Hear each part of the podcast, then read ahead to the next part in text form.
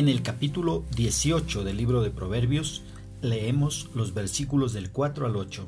En la traducción latinoamericana, la palabra del Señor dice, La palabra humana es un agua profunda, un manantial surgente, una fuente de vida.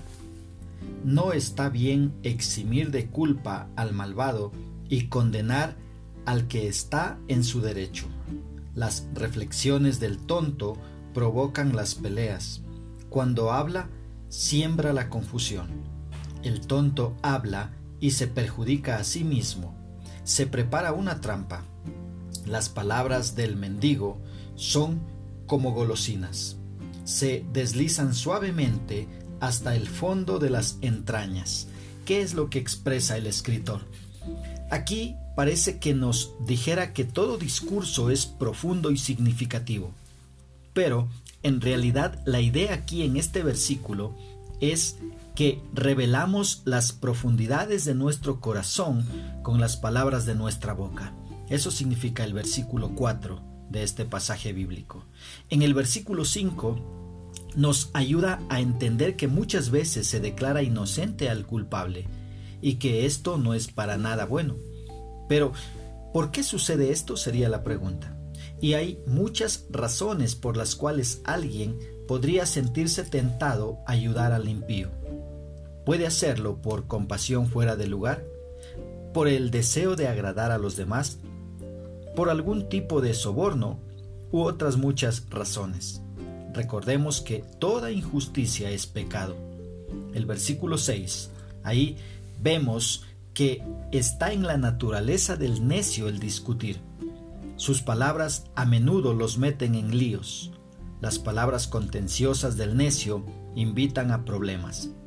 El versículo 7 también nos indica que el necio habla y se perjudica a sí mismo. Las palabras del necio muestran su necedad y los llevan a su propia destrucción. Muchos necios se han arruinado debido a sus necias palabras.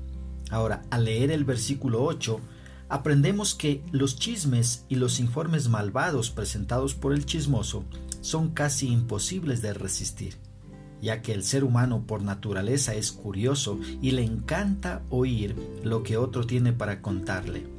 Y en esa transmisión de datos se cambia la información y se termina causando daño.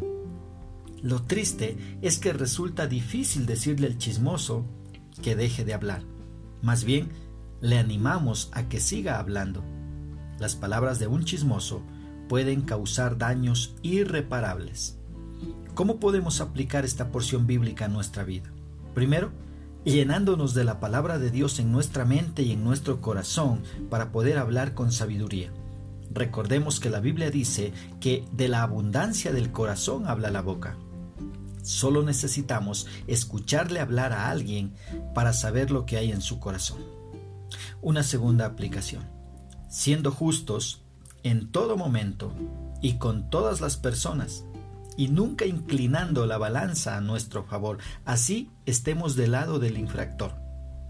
Actuemos siempre con justicia. Una tercera aplicación. Dejemos de ser chismosos y en lugar de ser chismosos, seamos prudentes cuando nos enteramos de algo.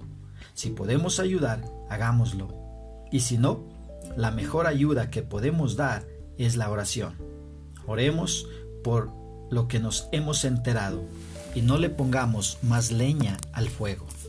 Que Dios nos ayude a obedecer los sabios consejos que Él nos da en su palabra.